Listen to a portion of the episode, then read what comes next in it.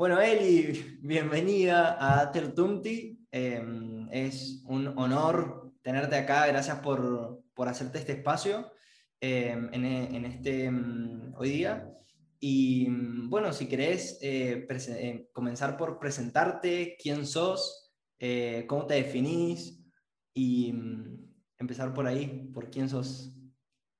Bueno, Agus, buenos días. Desde muchas, muchas gracias por este espacio, por compartirlo conmigo y me pone muy contenta lo que estás haciendo, así que te agradezco de parte mía y de muchos otros seres que seguramente también te lo agradecen a través de mí. Em, bueno, yo soy Elita, mi nombre es Elita García, mi nombre es Eliana en realidad, pero eh, llevo este apodo de Elita y me sentó bastante cómodo, así que le damos el ok. Así que, em, bueno, tengo 29 años y medio, ya casi 30. Ah, ¿en serio? ¿Falta poquito para tu cumple? Falta muy poquito para mi cumple. ¿En serio? No me digas que en junio. En julio. En julio, el 22, habías dicho que era tu número favorito. Sí, el 22. El 22 bueno. mi número favorito y cumple el 22. Así que tenemos fiesta. Vienen los 30. Em, me habías preguntado cómo me defino. Es una palabra que, me, me, cuesta la palabra definirme. Em, podría decirte eh, que me defino quizás con algunas cualidades me defino como mm, una persona abierta, eh, una persona alegre, receptiva, flexible, em, me gusta madrugar, entre otras cosas. Eh, pero sobre todo me considero una persona eh, en constante búsqueda y encuentro con, su verdad, ¿no? con, con, el recuerdo de sí misma. Es, eso por ahí lo que más me resuena en, definirme, ¿no? Eh, esto de ser una persona que constantemente está buscando la verdad y que la verdad obviamente está adentro mío y por eso digo esto de recordarla, ¿no? Porque eh, entiendo que, llegué a este mundo eh, donde adquirí una personalidad y todo eso se fue borrando y bueno, ahora es el momento de, de regresar un poco a lo que importa, a la esencia. Me encantó, amé, o sea, nunca hubiese esperado esa respuesta. bueno, Qué genia, qué genia. Y, mm, y Eli, ¿qué te ha ayudado en esto del recuerdo de sí, esto que vos decís que la verdad está dentro tuyo? Em, también eh, apoyo esa idea. Em, y mm, cómo mm, esto del recuerdo de sí, ¿podrías como profundizar más en, esta idea para vos? ¿Qué es el recuerdo de sí y cómo, cómo abrís la puerta de tu verdad? Bueno, muy linda pregunta, Agus, gracias. Em, Sabes que una vez me preguntaron quién era antes de, tomar una forma, ¿no? Antes de, tomar un cuerpo y, y una Elita, ¿no? que en este, en este caso soy Elita. Em, y claro, y ahí dije que, wow, dije que, que era antes, ¿no? Que, y, mm, y, ahí empecé a entender y a, y a, como unir un montón de, de, situaciones y cuestiones que, por las que había trascendido. Y, dije, claro, en realidad eh, es esto, ¿no? Que, antes de tomar una forma, antes de tomar una personalidad, antes de, tomar también la forma del ego, ¿no? Porque la personalidad en sí la defino como el ego, totalmente necesario hasta un punto. Em, digo, pero antes de eso, era parte de esa sabiduría o de esa conciencia universal, que algunos le pueden llamar Dios, universo, eh, como sea, y, está perfecto y es hermoso. No tiene que ver con la palabra, que, la etiqueta, sino con el contenido en sí, ¿no?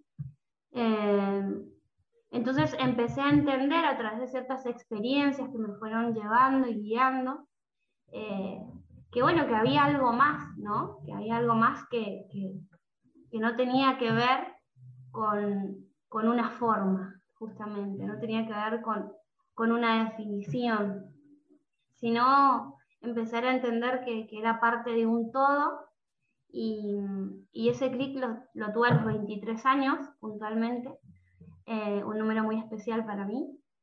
Eh, a través de, de, una experiencia muy bonita y maravillosa, eh, en donde pude entender y, y, es como que empecé a tener cierta, cierta información ¿no? que empezó a llegar. pero eso, justamente, ¿no? Esto de, de, de poder entender en profundidad que, que la verdad está dentro eh, y que por mucho tiempo salía a buscarla afuera, a buscar culpables eh, o a ser víctima ¿no? de, de, esta película, porque todos en sí vivimos una película y un mundo distinto y es hermoso. Eh, y un día me paré y dije, wow, no soy la víctima, soy la protagonista. Y, y cuando sos protagonista, de repente puedes hacer cosas distintas, ¿no? Como, ah, mira, ya no, no tengo que correr, ¿no? ahora puedo como hacer lo que quiera y está re bueno. Eh, entonces, bueno, aparecieron algunas verdades, ¿no? Eh, y para cerrar esto que me decías, se me viene eh, una frase que una vez escribí y es esto de que para poder, para poder conocer a Dios o al universo es necesario conocerse a sí mismo, ¿no? Eh, porque justamente estamos hechos a imagen y semejanza de Él. Eh, entonces esto, ¿no? Para conocer eso, lo primero es, es, adentro porque ahí está la verdad. No hay que mirar para arriba, sino para adentro. Qué bueno, Eli, gracias. Gracias por esas palabras. Qué lindo. Y, y Eli, eh, uf, o sea, hay tantas cosas que te quiero preguntar, pero esta experiencia, la voy anotando porque si no me, me olvido. eh, pero esta, esta experiencia que, que, te hizo recordar, eh, fue, fue una meditación, fue una conversación con una persona, eh, estabas sola, estabas con alguien, eh, fue un viaje, fue... Mm, no sé si que nos querés contar cómo, cómo, cómo llegaste a ese recuerdo, eh, nada, si te animás o, no a, contarnos la experiencia.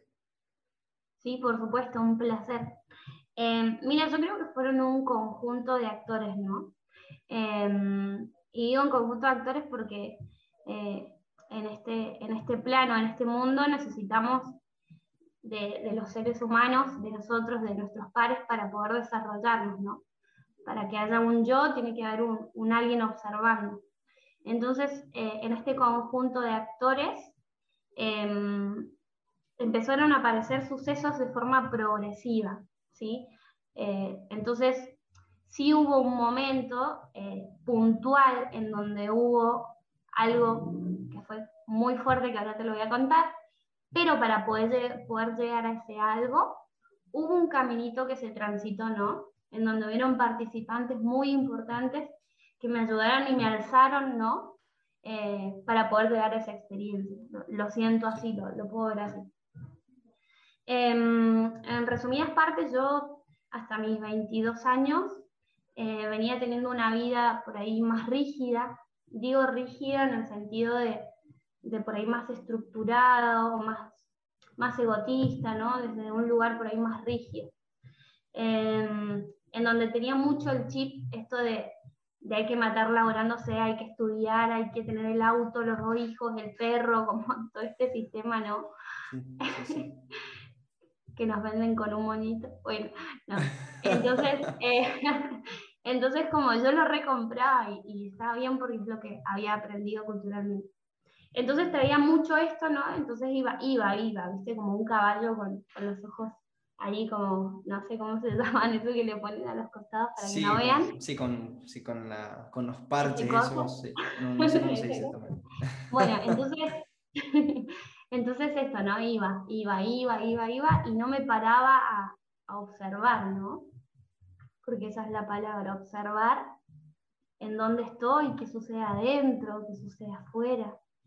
Eh, y en un momento, finalizando mis 22 años, eh, yo venía en, esto que te traigo, en, esta forma de vivir, que no es ni mejor ni peor que ninguna, simplemente en una forma, ¿no?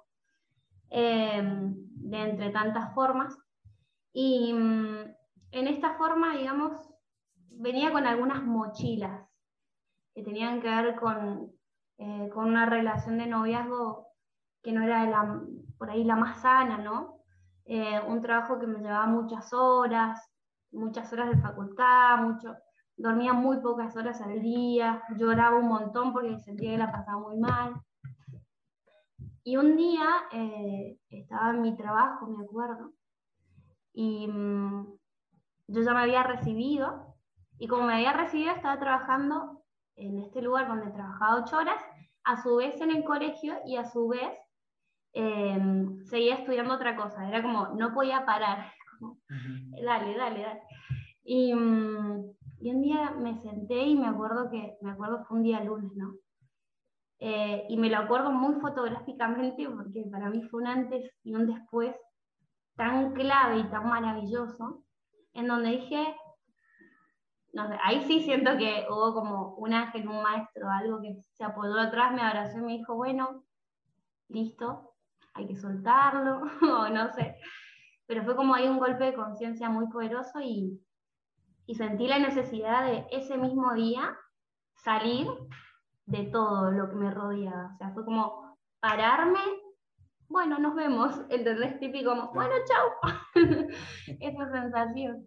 Y fue, fue literal, ¿no? Porque terminé mi turno, yo estaba el trabajo este de 8 horas, eh, donde a veces trabajaba hasta 10 horas, y mm, fui, llegué a la oficina de mi jefe y le dije, mira, agradezco infinitamente todos estos años de labor, ha sido maravilloso, no puedo seguir continuando eh, con mi tarea en este trabajo, así que, sí, eh, colgué, colgué trabajo Llegué a casa, le avisé a mis padres, eh, a los dos días terminé esta relación que hacía mucho tiempo quería soltar y no podía.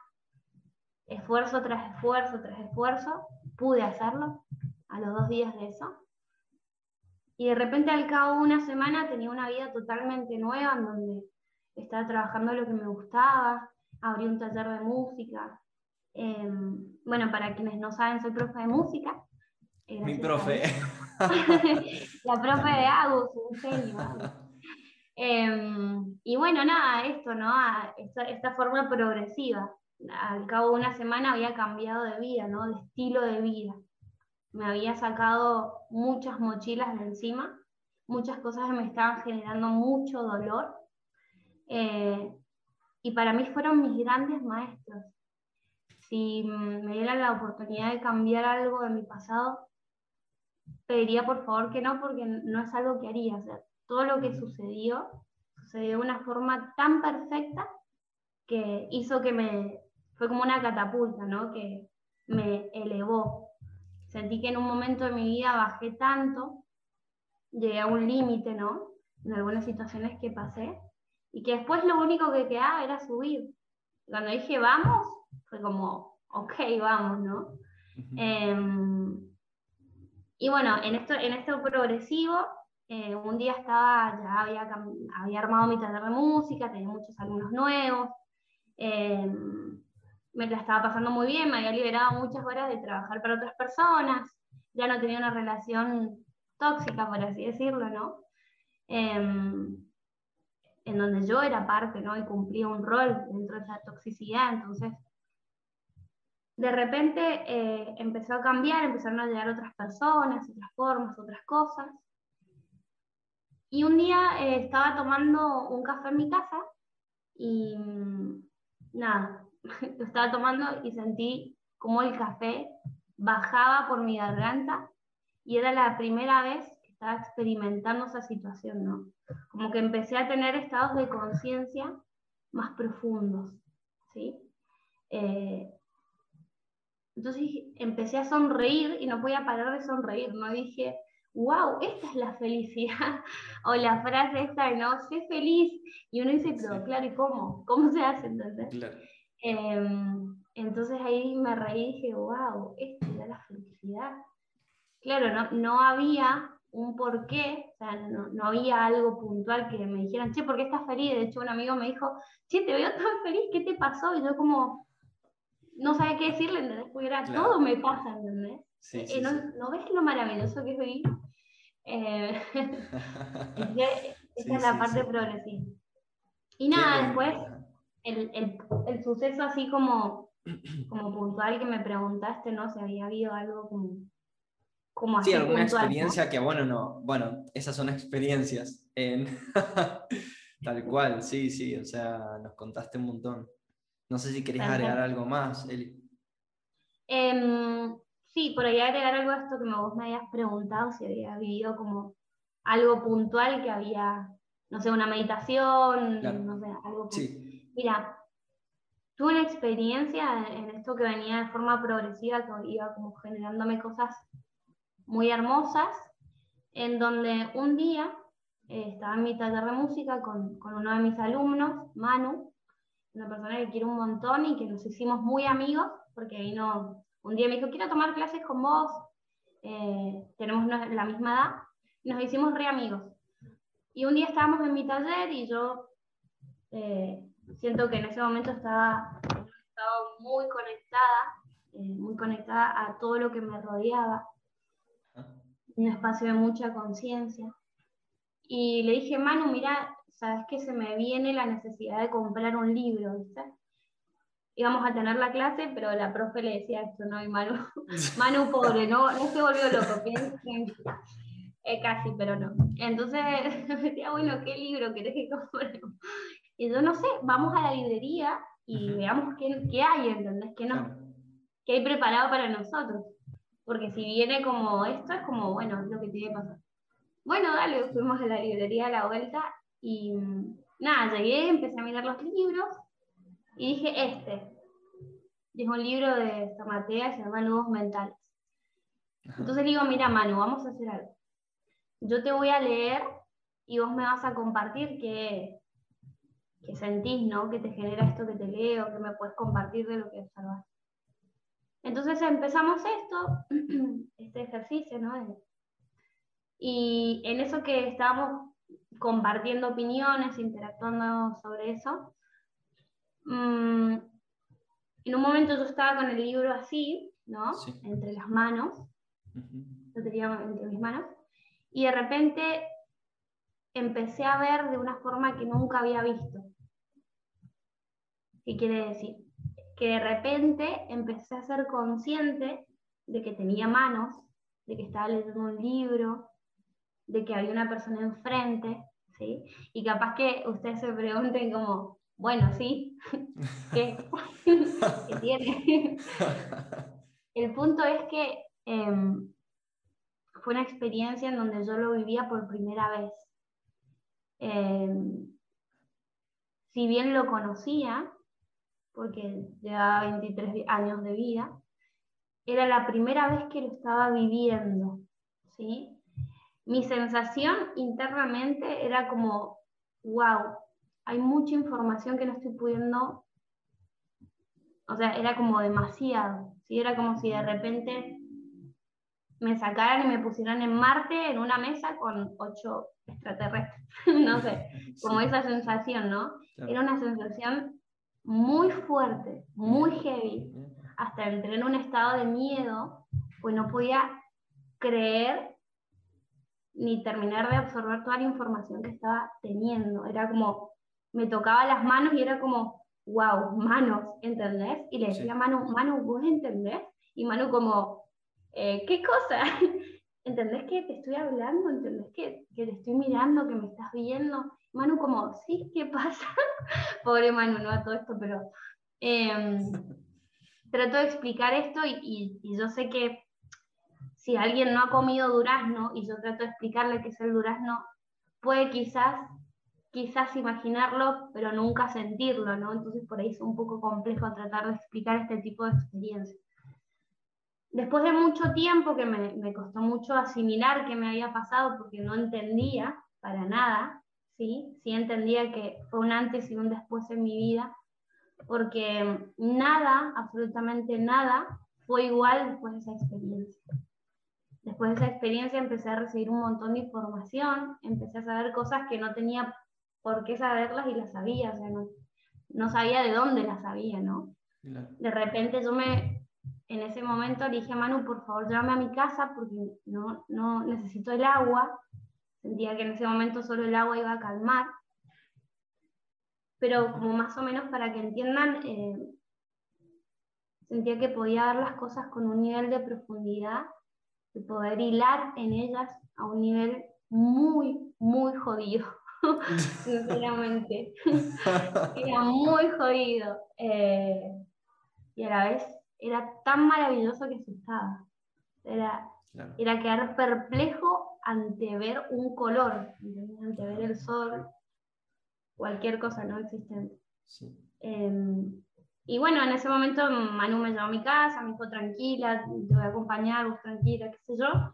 Solo sabía que el agua me iba a calmar, me metí abajo de la ducha y en ese momento mi cabeza era como que recibía millones de cosas, ecuaciones, formas, eh, resolución de problemas a un nivel muy fino, em, cosas que no podría explicar y, en ese momento me asusté y empecé a rezar y a pedir por favor que, que no, porque no era lo que yo podía aguantar quizás. Y bueno, nada, después de eso empecé a vivir experiencias muy maravillosas. Em, cambió mi vida sinceramente. Qué lindo, qué lindo, Eli. Wow, qué impresionante eh, esa experiencia. Gracias por compartirla. un placer, un placer, gracias por escuchar.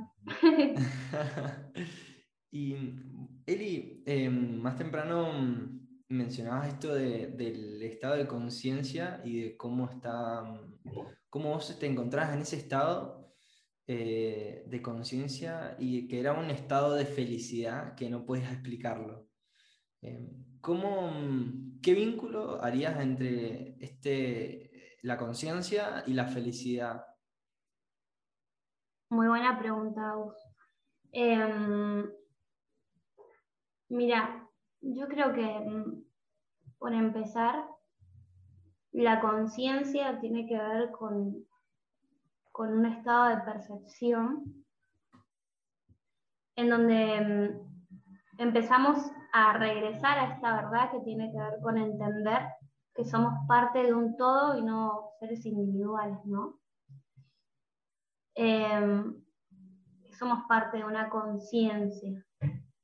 Empezando por ahí que el universo es conciencia, entonces cuando uno empieza a regresar a esa verdad, y esa verdad es la conciencia, ¿no?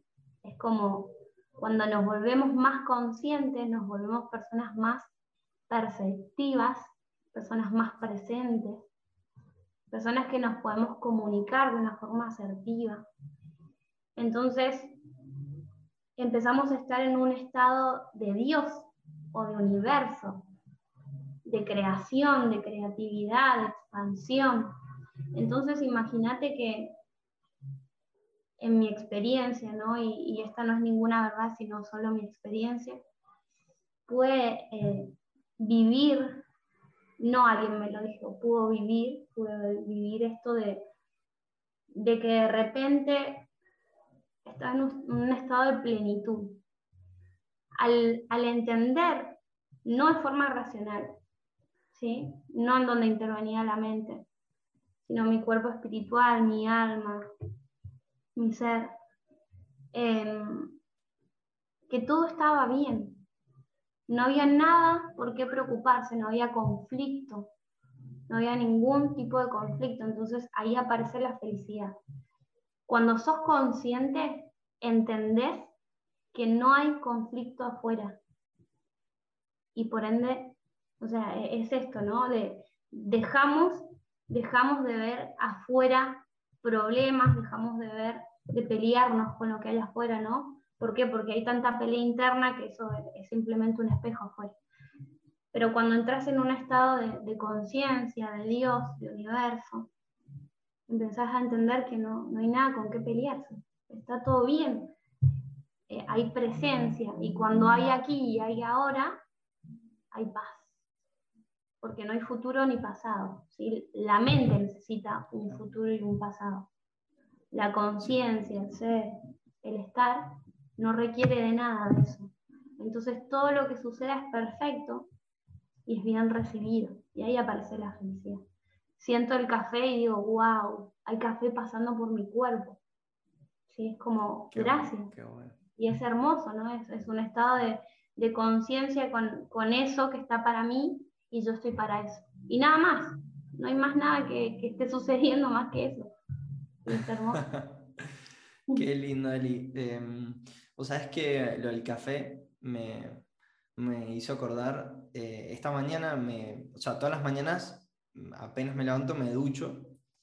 Y, y hoy me di cuenta de cómo, con el, gracias al agua caliente, digamos, y que, que mi, mi, cuerpo, o sea, estaba en una temperatura bastante elevada, digamos, ¿no? Por el agua caliente. Y cuando estaba secándome con la toalla, veía cómo el vapor o sea, en el espejo veía el reflejo de cómo el vapor de mi cuerpo, cómo mi cuerpo irradiaba ese calor. Así. Y mm, me llamó la atención porque en otro momento no, no lo... O sea, no, no, sé si recuerdo haberlo visto de esa manera en un momento pasado, como es el vapor que, que irradia mi cuerpo y que con la temperatura del, del ambiente hace algo que, es, que se evapore, no sé, que, que salga ese vapor. Eh, el, o sea, el contacto del aire con mi cuerpo que estaba caliente, como ah, genera eso y me pareció re loco. Qué hermoso. Y esto que traes aún me, me resuena mucho a, a, un estado de presencia, ¿no? Porque cuando estamos presentes podemos percibir algo que no percibimos cuando estamos en un estado de mente. Cuando digo estado de mente, me refiero a que la mente necesita estar en el pasado o en el futuro, si no, no existe. Si no hay alguien que está preocupándose, no hay un ego. Cuando no hay un ego, hay un estado de presencia. Y por eso deja de haber conflicto, porque hay un estado de no mente.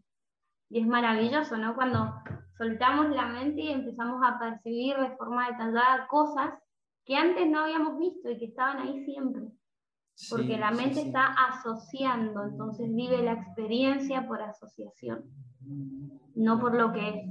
Y ahí es donde la experiencia se pierde. Claro, sí, es, cierto. Alimentamos el ego a través de, esto que vos decís, de ir al pasado o al, futuro también, ¿lo, lo relacionás? Exactamente. Porque fíjate vos que el ego... Eh, la mente, ¿no? Que es donde está el ego. Em, para poder sobrevivir, fíjate vos que para poder sobrevivir necesita ese estado de futuro o de pasado, ¿sí? Porque ahí es donde aparece, donde aparece el pensamiento compulsivo. Y fíjate que cuando uno medita, en tu caso, Agus, que también meditas, fíjate que aparece el estado de presencia entonces se disuelve, porque no hay mente. ¿Sí? Puede volver, obviamente, con algún pensamiento, está muy bien. ¿Qué, hace el ser? No lucharlo, porque si no es el mismo ego que está entrando por la puerta trasera, ¿no? Esto de, luchar con el pensamiento. Entonces, eh, fíjate que el ego aparece cuando está la mente pensante en el futuro del pasado. En el presente no hay ego no existe y por eso no hay conflicto. Cuando uno está en el estado de presencia. Y cuando digo estado de presencia, es acá y ahora percibiendo lo que estoy percibiendo sin asociación. ¿Sí? Me encantó, me encantó. Y mm, también me acuerdo de otra experiencia que ahora que, que mencionabas esto de meditar, eh, que una vez me pasó meditando, que me di cuenta que podemos hablar gracias a que respiramos. O sea, algo tan loco que nunca lo había pensado de esa manera. Como... O sea, si dejo de respirar, realmente no podría hablar. O sea, no puedo hablar sin, sin aire, sin, sin la respiración. Eh, y está tan, tan eh, conectado, tan asociado. O sea, la respiración es algo tan, tan fundamental para, para la vida, para, funcionar en esta realidad. Exactamente, por eso la, respiración es la clave del yoga, de la meditación, etcétera, etcétera, ¿no? Porque Fíjate que la, respiración es lo que tenemos físicamente en nuestro cuerpo que nos conecta con el estado de presencia. Es, un anclaje maravilloso eh, y por eso siempre se nos pide volver a la respiración. O cuando estamos con ansiedad o cuando, bueno, algunas otras técnicas de respiración que generan tratamientos de sanación también. Eh, pero fíjate, ¿no? Que, que ¿por qué no? Y, es esto, es, ese anclaje que nos vuelve al estado de presencia, la respiración. Sí, sí, sí, sí, qué importante. Qué bueno, Eli. Y mm, bueno, más temprano, o sea, te lo iba a preguntar, pero no, entramos en un tema re interesante, eh, pero para que nos cuentes esto de, mm, de la música, ¿no? Y cómo, cómo llegaste a, crear tu, tu escuela eh, de música y que nos compartas. Eh, eh, primero, ¿cómo, se llama? Armónica se llama, ¿verdad? Armonía. armonía, perdón. Es, primo hermano de armónica. sí, sí. Armonía, bien. Y bueno, ¿cómo, Eli, llegaste a la música? Eh, eso sería, estaría buenísimo que, que nos cuentes. ¿Cómo, ¿Cómo te empezaste a conectar con ese lado artístico musical? bueno, mira, yo a los 11 años, eh, bueno, tengo un tío, eh, el hermano de mi papá, que cuando éramos chiquitos siempre traía su guitarra y, compartía sus canciones en casa, ¿no? Era como el programa favorito. Cuando llegaba el tío con la guitarra era como, ay, no, tremendo. Nos poníamos muy felices con mi hermano mayor. Y bueno, a partir de ahí em, siempre vivimos la música en reuniones familiares, los domingos, como que siempre estuvimos muy cerquita de eso. Y a la edad de los 11 años em, empecé a experimentar mis primeros acordes, eh, que mi hermano mayor, un genio, una, persona maravillosa y hermosa, Pablo, em, lo que aprendía me lo iba enseñando, ¿no? Porque él le dan guitarra en el colegio. Entonces era como mi profe. Eh, así que bueno, edad arranqué con los primeros acordes, las primeras canciones y, bueno, tuve muchas etapas de, en mi adolescencia, ¿no? De tocar con mis amigos, como, como que siempre estuve con la música muy cerquita. Y mm, siempre disfruté muchísimo. Y bueno, cuando llegó la hora de, estudiar, ¿no? Quizás una, una carrera universitaria, elegí la música, sentí que era lo que, era una de mis esencias o, como mi otra parte, ¿no? Em, esa parte que me llenaba mucho, me apasionaba. Así que bueno, hice un profesorado de música, eh, me recibí, eh, que fue ahí cuando, cuando largué todo y ya fue. en esto que les contaba más tempranito. A los 22, más o menos. A los 22, tal cual. Y, mm, bueno, ahí cuando, cuando arranqué, solté ese trabajo y todo lo demás, dije, bueno, yo ya daba clases en un colegio. Em, antes de recibirme, un año antes, arranqué a dar clases en un colegio. De, y música, clases de música, ajá, Clases de música, ajá, clases de música. Y mm, bueno, nada, cuando solté este trabajo dije, bueno, podría alquilar algún lugar y, y probar, ¿no? Eh, así que bueno, repartí unos panfletos y en eso que estaba repartiendo unos panfletos por Luján encontré un, lugarcito muy pequeño em, y dije, wow, mirá, le llamé a mi papá y chao, le dije, papá, encontré un lugar para dar clases. Bueno, mi papá me, un genio, me reacompañó, me ayudó. A la semana ya estaba abierto el taller. Y bueno, ahí arranqué con mi primer taller de música, digamos. Estuve un par de años. Em, y ahora actualmente, bueno, después de dos años me mudé a un lugar más grande. Em, actualmente somos 70, es un montón. un montón. sí. Eh, gracias a Dios puedo, bueno, dejé mi otro trabajo del colegio, lo dejé hace dos años, porque vi que, bueno, eh, podía dedicarme plenamente a esto y, nada, la verdad es que me, me hace muy feliz. Eh, me hace muy feliz cantar, poder compartir canto. Es como, es un estado de presencia maravilloso poder cantar y estar arriba del escenario y compartir eso con otras personas. Es impagable. Siempre, siempre me repito todos los días lo, lo afortunada que soy porque puedo compartir eh, estas herramientas ¿no? que, permiten justamente eso, compartir. Así que esa fue mi, mi cuestión con la musiquilla. Qué, qué lindo, qué lindo. Em, y sí, comparto que, que la música eh, se comparte, como vos decís, eh, el vínculo con el otro es, es una fiesta. y, es una oportunidad para sanar cualquier arte, cualquier forma de arte. Entonces, eh, a través de lo que enseñás, permitís que las personas también se, se, sanen. También es, un hmm. recurso para eso. Y mm, justo como que hice una conexión de, a partir de lo que me decías, que a los el número 22, que vos decías que te, que te encanta, 22, eh, 22 de julio es el día de tu cumpleaños, y a los 22 años nos contaste esta experiencia, que yo, te pregunté sobre una experiencia y justo me contaste la de los 22 años, donde como puedes ver ese, ese, cierre de etapa e inicio de una nueva. Eh, Exactamente. El 22 parece ser un número como re importante en tu vida. Exactamente, sí lo es. Vivo en la casa número 22 también. Ah, de verdad, es verdad. o me eligió. Sí, es, un número muy hermoso. muy hermoso y bueno, y desde la numerología tiene que ver con un número maestro.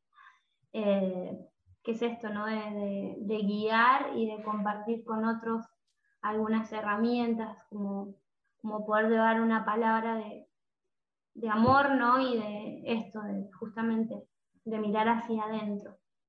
Em, y yo lo veo muy reflejado como mi misión también, ¿no? Ya sea enseñando música, haciendo una sesión de coaching. Soy coach también. Es coach, ahí Ya, ya vamos a llegar ese, a eso. a ese temilla. Así. que bueno, creo que justamente el 22 eh, es un número guía, ¿no? Como para acompañar a otras personas a, a poder ver o poder generar un estado más consciente, por así decirlo. Qué lindo, qué lindo. Y bueno, 22 también eh, eh, son los 22 arcanos. Eh, Oye, hermoso. ¿Viste? Que arcano en el tarot.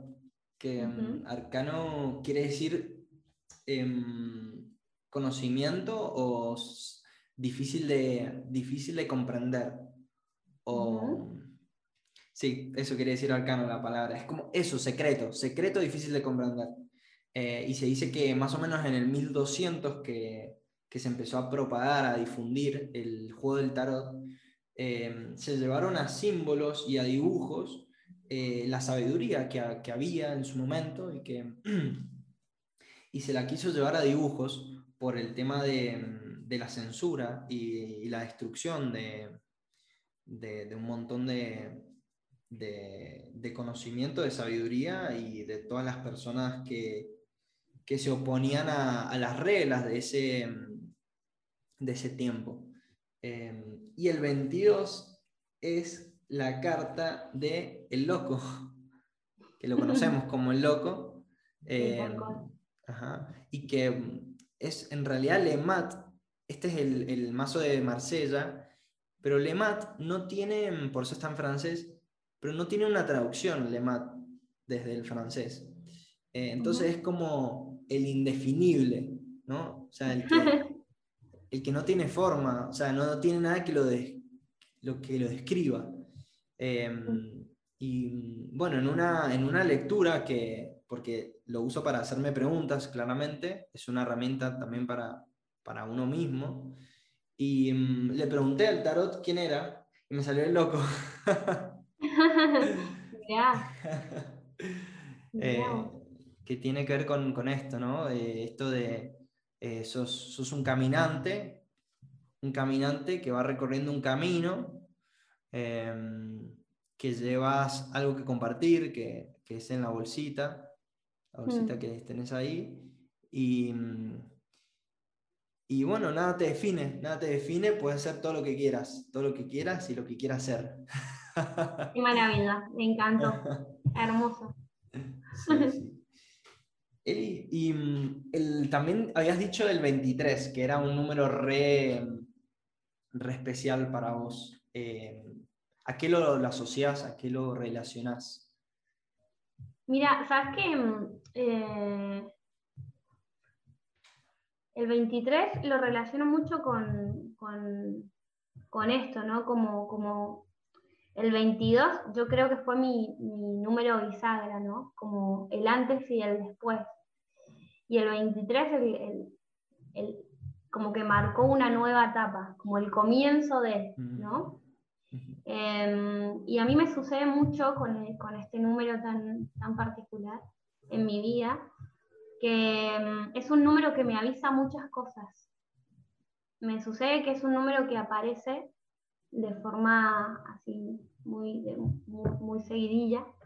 Em, ante sucesos por ahí que van a suceder, ¿no? Como cosas así muy, muy puntuales.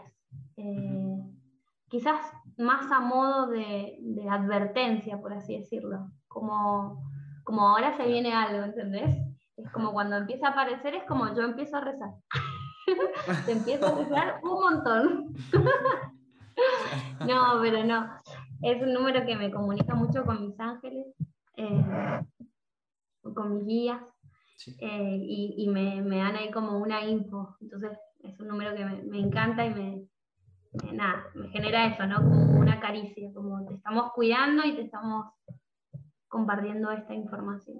Así que eso, eso es lo que tengo con el 23. Pero bueno, los números son maravillosos, el universo es, numérico, entonces es un arte, es una comunicación con, muchos planos. Entonces, bueno, está, está muy bueno aprender a, identificar esos mensajes. Sí, tal, cual.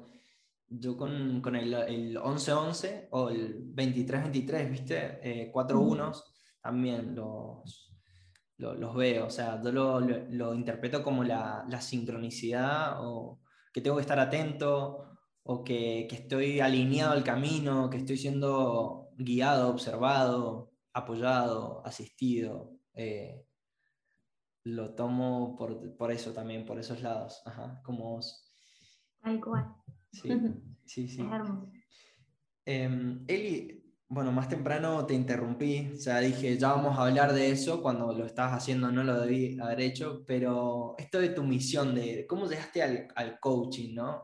Eh, que asociaste esto de tu misión de guiar, acompañar con, con, la, profesión, una de las profesiones a las que te dedicas, que es el coaching. Em, mira, el coaching llegó Em, de la mano de Pablo, un amigo de Buenos Aires, en donde yo, mm, no sé, como a los 25, más o menos, eh, estaba en un momento así como media baja energía, como que me sentía un poquito ahí como media revuelta con algunas cosas, como replanteándome, bueno, y, ahora como, ¿cómo entendés? ¿Qué, qué, qué, qué sigue? como que sentía que había algo que tenía que llegar y que no lo, no lo estaba pudiendo ver. Entonces, como viste, cuando te agarra esto de, de, que hay algo más, de que hay algo que tiene que pasar y que te que lo sentís y que no está pasando y que decís, sí, pero ¿de dónde? ¿Qué hora? Eh, ¿A dónde están las señales que no Básicamente eso. Entonces un día le llamo a Pablo, eh, una persona que conocí ahí cuando a mis 23, ¿no? Una de estas personas maravillosas que llegó eh, en unas vacaciones en Mar del Plata. Bueno, nos hicimos amigos inseparables hasta el día de hoy. Y mm, le digo, che, Pablo, eh, es cantautor, ¿viste? Productor de uno de mis discos. Y mm, le digo, Pablo, ¿sabes qué? Bueno, me siento así, asada, de esta forma. Una persona súper espiritual, ¿viste? También. Y mm, me dice, ¿sabes qué tenés que hacer? tienes que hacer coaching. Y yo como que deletréelo para poder buscarlo en Google, porque no tenía ni idea de cómo se escribe. Entonces dice, coaching ontológico. Y yo como que, mandaba un mensaje por WhatsApp porque no sé cómo, o sea, no, sé qué es. sí, sí, sí. Entonces le digo, bueno, contame qué es. Así sí, me recopa, o sea, nada, lo que vos me digas a mí me encanta porque sos una persona que por ahí experimenta cosas copadas y que me retrae. Entonces, me dice, no te puedo decir que es bien, pero, pero fíjate, buscarlo en Mendoza, confía y hacelo, chao, ¿entendés? No le des tanta vuelta. Bueno, dale, sí. Entonces, nada, creo que corté y empecé así como a buscarlo instantáneamente. Em, busqué el primer curso que se diera, así literal, para saber qué era, ¿viste? Y, y bueno, el primer curso que encontré era de liderazgo, me acuerdo. Eh, nada, yo fui, viste, qué sé yo. Hacía coaching ontológico, liderazgo, y dije, bueno, qué sé yo. Eh, y bueno, y en esa primera experiencia, que era un workshop de varias horas con guidos, eh, un master coach de Buenos Aires muy bueno, em, la hice y quedé como muy flashada, viste, como, wow. hubo algo que sucedió, viste, como en algunas cuestiones de hábitos, de situaciones así, que dije, uh, mira qué bueno esto como... Y nada, em, le hablé a Guido, le dije, mira Guido, me gustaría que me expliques bien qué es, eh, si hay alguna formación para hacer. Así que me dijo, sí, mira, te pasó el programa, qué sé yo, me coparon, me coparon los titulares. Todavía no entendía bien qué iba a hacer ni qué iba a estudiar, porque llevaba un tiempo por ahí asimilar algunas cosas tan nuevas como es el coaching, ¿viste? tiene como por ahí conceptos más puntuales o como mucha diversidad de, cosas para hacer. Entonces, nada, le llamé, qué sé toda la semana a Pablo y le dije, mira, voy a meterme en la formación de coach. Me dijo, ¿qué? ¿Cómo la formación de coach? ¿Qué vas a hacer coach? Sí, ah, bueno, está bien. Te lo tomaste un montón en serio, sí. Así que, mm, nada, y sin saber qué ni cómo, eh, empecé a hacer una formación de dos años. Y mm, y bueno, me recibí de coach. Después hice un año más, una especialización en organizaciones y un postítulo en organización. Pero mm, fue como, wow, cuando descubrí el coaching fue como, esto lo tiene que primero saber todos los colegios, era como esa sensación, ah, ¿no? de, qué maravillosas estas herramientas para poder compartírselas a todos. Eh, y bueno, eso hizo que eh, en mi vida cambió muchas cosas, ¿no? Porque de repente eh, aprendí muchas herramientas para mí y para las personas que me rodeaban. Empecé a dar muchos talleres gratuitos para que las personas pudieran también acercarse ¿no? y, tener la oportunidad de conocerlo. Em, y nada, hice muchas cosas en el coaching que me, me facilitaron la vida, así podría decirlo. Es, maravilloso. Y, y, ni hablar de los espacios de, de sesiones, ¿no? Eh, decisiones de uno a uno con, otra persona. Eh, así que bueno, y justamente eso, ¿no? Cuando estoy en una sesión de uno a uno, o en un taller, dando un taller o una capacitación o lo que sea, vuelvo como a ese estado de meditación o de presencia. Es como, es muy loco mm, como hay una energía que, que, cuando estoy en esos espacios, ¿no? Se genera y me hace vivir un estado de mucha presencia. Y ahí es donde digo, ah, este es el lugar correcto, cuando lo siento en el cuerpo. Qué lindo, Eli, qué lindo. Me encanta. ¿Y mm, en, cómo se llama la escuela en la que estudiaste? Mira, estudié, en la primera estudié se llama GL, que es de Buenos Aires, eh, pero cursaba acá en la Uncuyo, estaba avalada por la Uncuyo, eh, pero era una carrera, o sea, era, era eran master coaches que venían de Buenos Aires a darlo acá, ¿no? Em, y después hice en ECOA, otra escuela también muy buena, em, y, bueno, y el postítulo también lo hice en ECOA, una escuela que súper, súper recomiendo. Sí, qué bien. Ahí estaba, eh, ¿cómo se llama el, coach que, que enseña? Ah, Pablo Lema. Sí, sí, sí. Un genio, Pablo, le mandamos muchos besos. a Pablo y a, Pato, que, es la otra directora, que esos son pareja. Y nada, son personas maravillosas y que me enseñaron muchísimo, muchísimo, muchísimo. una genialidad. Qué lindo, qué lindo. Qué bueno, Eli.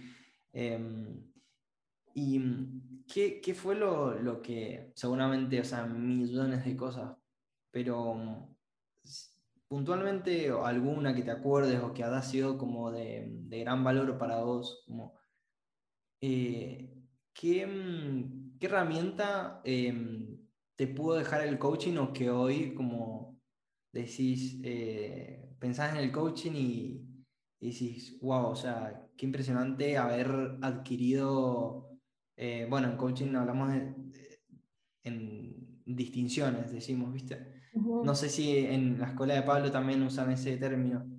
Sí, distinciones. distinciones, claro. Como qué, qué, distinción o, bueno, si querés, como em, comentarnos, así para los que nos escuchan, quizás no están tan familiarizados con el coaching, eh, esto de la distinción, si te animás a, a como explicárnoslo a tu manera de qué, de qué quiere decir y, y, eso, como si pudieras pensar en alguna distinción particular que te dejó el coaching, ¿cuál, cuál sería?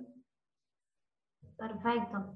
Eh, distinción le llamamos a, justamente, viene esto, ¿no? De, la palabra distinguir, distinguir de una u otra cosa, ¿no? Eh, entonces, cuando generas una distinción, es un concepto que ya pusiste en práctica en vos, ¿sí? Es como, ya puedes distinguir de algo. Entonces, suponete, la distinción de la comunicación, que para mí fue, en esto que vos me preguntabas, eh, aprender a comunicar, ¿no? Aprender a, comunicarme de forma asertiva.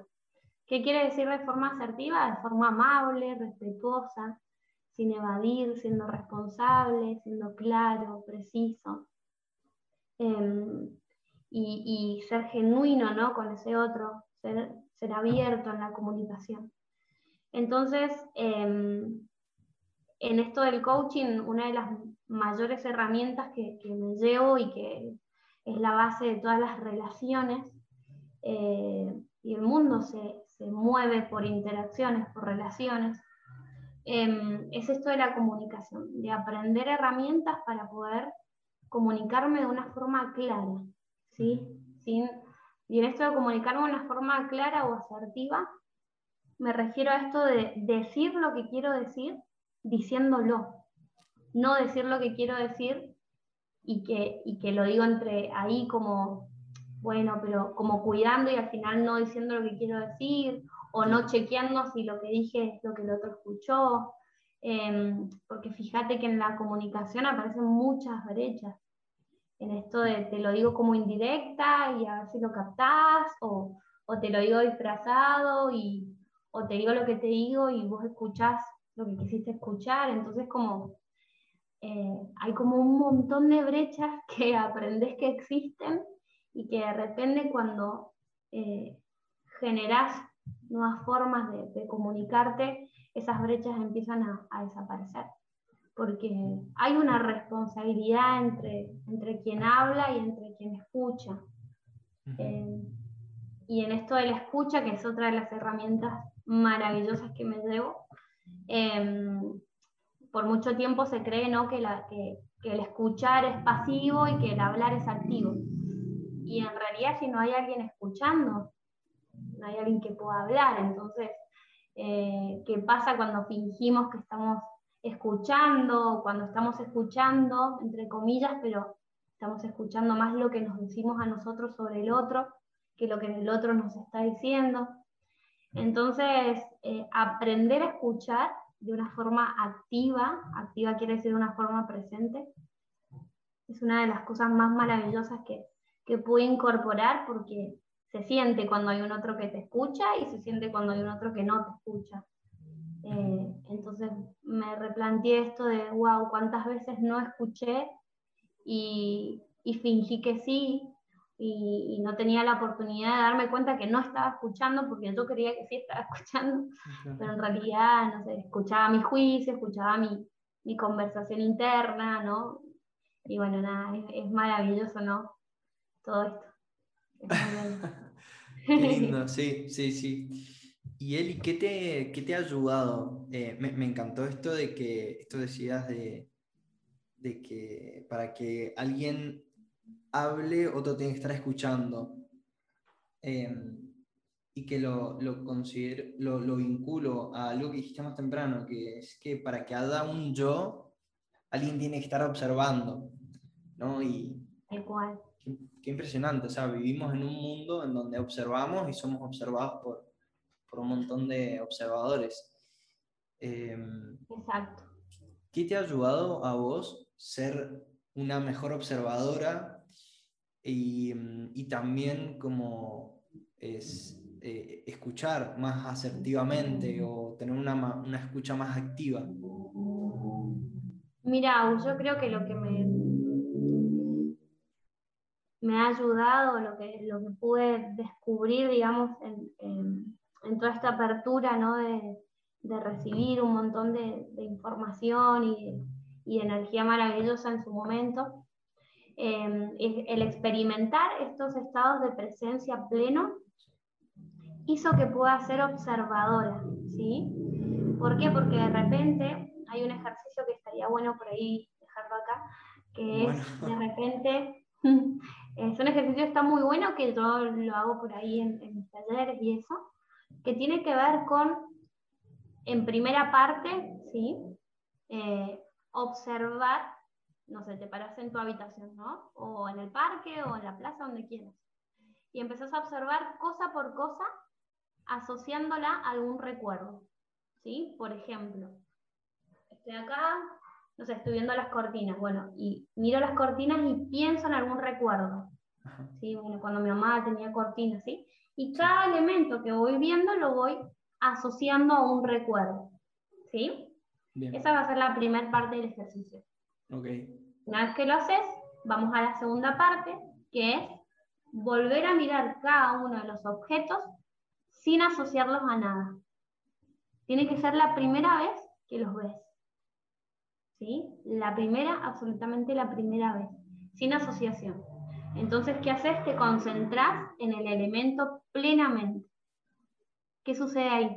Aparece el observador, que en el anterior no aparecía observador porque aparecía la mente.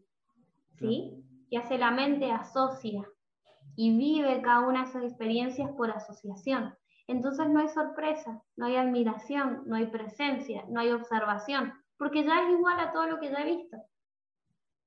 Sí, Entonces sí, sí. lo vivís como una experiencia ya vivida y no como la experiencia que realmente es, porque nunca, absolutamente nunca, todos los, los árboles son iguales. Cuando vas por la plaza y ves un árbol, no es el mismo árbol que veías cuando era chico, ni es el mismo árbol de la cuadra anterior, es un árbol nuevo y precioso, pero no te acercas a tocarlo. ¿Por qué? Porque lo estás viviendo como una experiencia ya pasada. ¿sí? Y así vamos por la vida con las relaciones. Eh, mi mamá, mi papá, qué sé yo, ¿no? Tengo una nueva novia, un nuevo novio, y de repente, ah, no, listo, es igual. O, o hace algo y ya lo asociamos a otra situación ¿no? anterior, como que vivimos por asociación. Eso hace que no haya un observador presente, ¿sí? Sino que observamos desde, desde algo ya, ya, ya vivido anterior. En la segunda parte del ejercicio, cuando lo vivís, digamos, te permitís un estado de no mente, de no asociación, aparece la conciencia que experimenta ese suceso por primera vez. ¿sí? Porque en este momento es la primera vez que lo vas a hacer. En aquel momento que lo hiciste fue la primera también, pero en este momento, ¿sí? Lo estás viviendo. Entonces, en esa segunda parte aparecen cosas que antes no habías visto. Probablemente cuando mires la cortina vas a ver más detalles. Vas a ver el vapor saliendo de tu cuerpo. ¿Por qué? Porque antes, cuando lo mirabas, quizás ni te das cuenta porque lo estabas viviendo asociado. Ahora estabas, estaba ahí aún experimentando ese vapor, sin mente, simplemente contemplando. ¿sí? Y ese es el estado de observación que tenemos que tener frente a una escucha.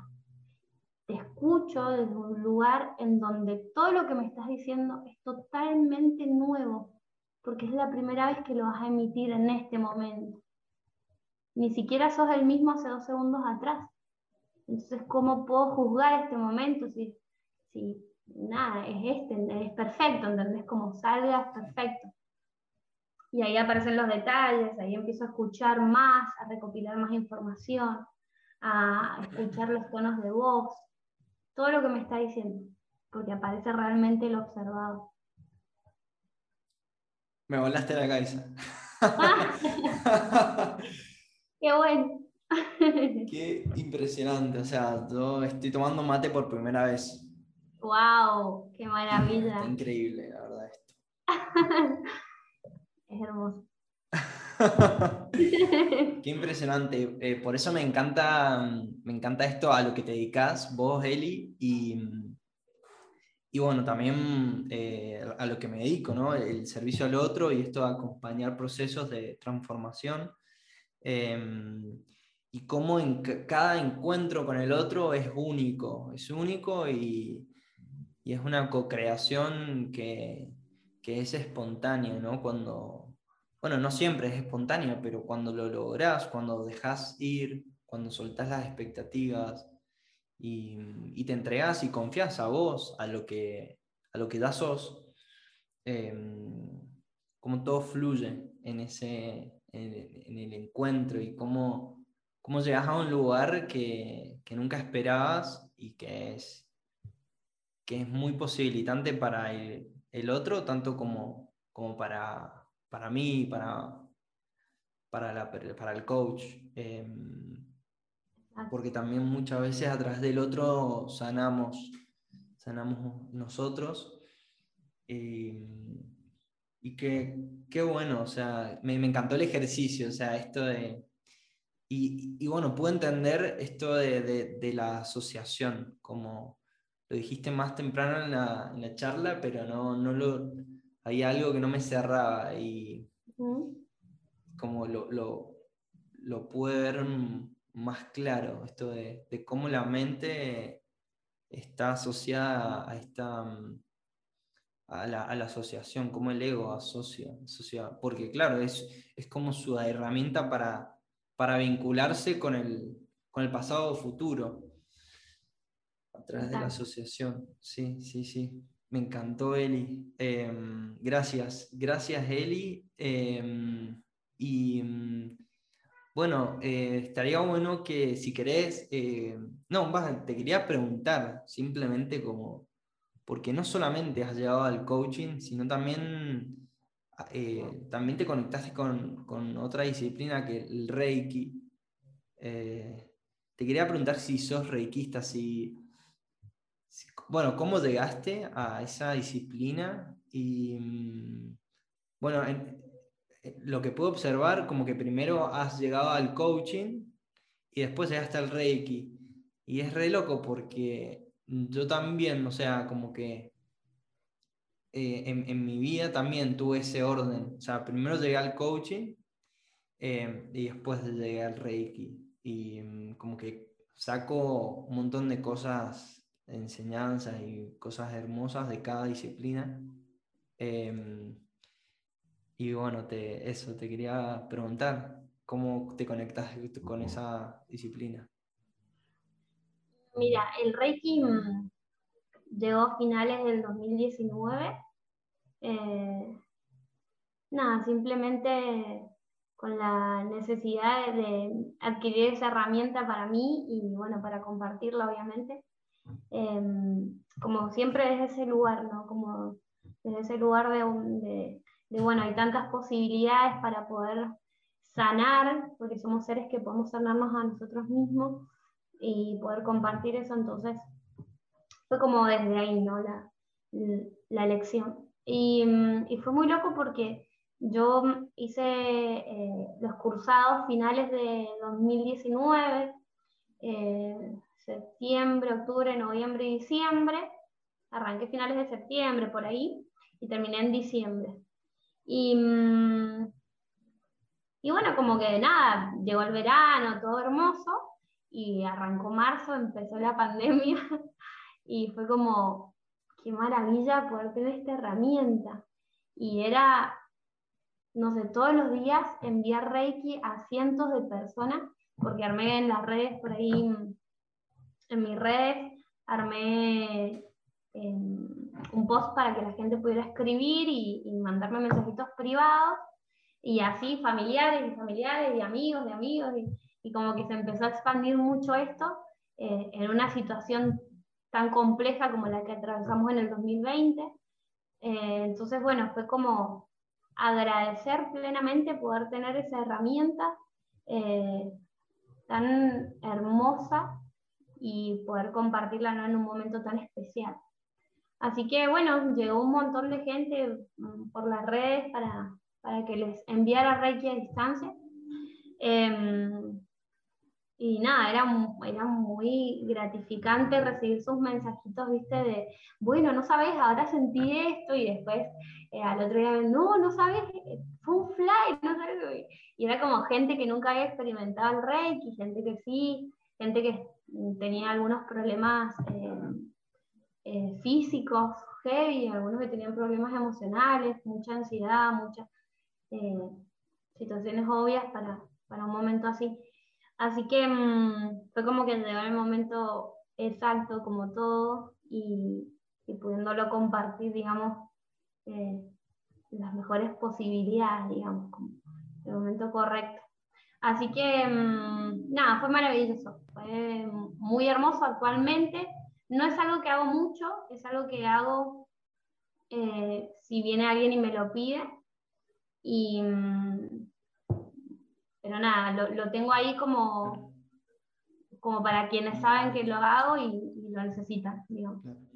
Bueno, y como para ir cerrando, em, estaría bueno, o no sé, eh, si nos podés como... A, esa, a los 22 años tuviste una gran transformación, ¿no? Y, entraste, o sea, iniciaste un viaje eh, que no, no fue fácil para vos, como dejar, no es fácil de soltar todo lo que venís haciendo y de un momento para otro empezar una nueva vida más conectada a tu ser, a tus emociones, a lo que, a lo que te, te, resuena realmente en vos, lo que te hace vibrar, lo que te entusiasma, lo que te motiva, lo que te levanta con ganas cada mañana. Y en ese camino, en ese nuevo inicio, ¿qué necesitaste, qué herramientas necesitaste o qué consejos te dijiste a vos misma o, necesitaste para, para confiar, para, para animarte a, caminar todo ese camino? Yo me, me imagino eh, a, alguna persona como vos, ¿no? Que hoy en día se encuentra en ese momento, que bueno, por ejemplo, yo, yo me encuentro en ese momento de, de, este inicio, ¿no? De un proyecto, de, de, de donde realmente tengo que empezar a confiar, a entregarme a las fuerzas divinas eh, para que ellas me guíen. Entonces, como eso, ¿a vos qué, qué te ayudó en ese momento, en ese gran eh, inicio? y, en ese camino para, para estar hoy en día, digamos, para haber recorrido todo ese camino? Mira, eh, se me vienen varias cosas, ¿no? Y a la vez ninguna, es como, como la sensación de, de, rendirse, de rendirse al amor. Em, es como que de repente aparece todo esto, ¿no? De las estructuras, las formas, esto tiene que ser así, y allá, y, hay que hacerlo de esta forma y de la otra, y, por acá sí, por acá no, esto está bien, esto está mal. Em, creo que arrancaría por, replantearme, o, en ese momento me replanteé mucho esto de, de si los sueños que estoy viviendo son míos o son los de mis papás, por ejemplo. O sea, si esto que traigo, que quiero hacer, eh, ¿realmente las quiero o es porque aprendí que tenían que ser así, ¿no? Entonces, como replantearnos si los sueños que queremos cumplir son los nuestros o son ajenos. Eh, y animarnos a, crear los propios y, que cuando los, como yo creo que uno se da cuenta de, si realmente es así cuando los habla y se le iluminan los ojos, ¿no? Como, como que ese es el... Em, y por otro lado, eh, animarse, ¿no? Ser valiente. Eh, ser valiente en dejar todos esos trajes y todas esas máscaras que vamos que en su momento cuando éramos niños tuvimos que aprender a, formarlas porque de niños tenemos que sobrevivir a un montón de cosas, ¿no? ¿no? ¿no? tenemos la capacidad de ser conscientes para poder discernir qué es interpretación y qué no. Pero ya después de grande todo eso estorba, ¿no? Todas estas armaduras, todas estas formas, eh, todo esto de lo que creo que me tengo que defender. Eh, entonces, empezaría por dejar de quejarme. Así empecé yo. Dejé de quejarme. Empecé a anotar en un cuaderno, en una libretita que llevaba en mi bolsillo, con una cruz cada vez que me quejaba. Entonces es como empezar a debilitar un poco el ego y a educarlo un poco más y decirle, che, deja de quejarte tanto que estamos re bien. Como empezar a mandar otros mensajes, ¿no? A, a nuestro ser, empezar a conectar más con lo verdadero, con la, la abundancia. Y, mm, y para empezar, creo que está bueno empezar por lo chiquito, que es esto de por ahí anotar cuántas veces me quejo, y también actos de, bondad. La bondad es de las energías más elevadas que existen. La gratitud, agradecer absolutamente todo, porque son cosas que nos van conectando con quienes somos realmente y, con, y, y, nos van mostrando de dónde venimos. Entonces, son cositas que parecen pequeñas, pero nos empiezan a acercar realmente a lo verdadero. Entonces, no arrancaría por quizás dejar toda la vida, sino como empezar progresivamente por cositas pequeñas que me hagan ver si lo que hay enfrente es lo que, lo que realmente quiero, ¿no? Una cosa lleva a la otra, así que arrancar chiquito está bueno. A ver, me encantó. me quedo con la frase, me quedo con todo, pero si tengo que citar una frase es como rendirse al amor. Eh, o sea, me, resonó, resonó acá. Lo sentí. Qué bueno. Qué lindo, Eli. Eh, bueno, gracias, gracias, Eli, por, todo, este, todo este rato. Eh, muy hermoso, eh, por compartirnos tu ser, por desafiar nuestros, nuestras formas de, de pensar, de nuestro sistema de creencias y volvernos al momento presente Em, a través de todo lo que dijiste, todas las palabras. Em, y bueno, nada, eso, agradecerte, Eli, infinitamente. Y si querés, al final compartirnos eh, a dónde te podemos encontrar en las redes sociales eh, o cómo te podemos contactar para, para eh, empezar clase de canto o todo lo que haces o coaching todo eso, si nos querés como dejar. Por supuesto. Em, me pueden buscar en las redes como Elita García, Elita García. Em, por ahí es como Emita, Juanita, no, Elita. cerca, cerca, ya casi. Bueno, Elita García, eh, tanto en Instagram como en Facebook.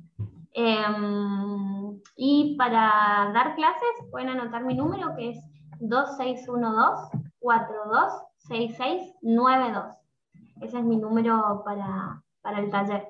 Así que bueno, doy clases de guitarra, canto y ukelele. Eh, y nos divertimos mucho. Eso es lo importante. Mm, buenísimo, Eli. Y, mm, en, lo que es coaching, ¿también haces coaching organizacional? Me habías comentado. Sí, mira, em, tenemos con mi socio una empresa que hacemos coaching organizacional, se llama Innovo Creative Coaching, en donde em, puntualmente lo que hacemos es enfocarnos en, las organizaciones o empresas eh, y facilitamos un proceso de aprendizaje basado o enfocado en las relaciones, ¿no? en las interacciones, que tiene que ver con la comunicación, liderazgo, mejor, mejor en la clima laboral, en la producción, bla, bla, bla. Y todo esto, digamos, y no lo que lleva es un aporte de, eh, o lo que nos hace diferente, por así decirlo, tiene que ver con el aporte de la creatividad y la innovación en las organizaciones.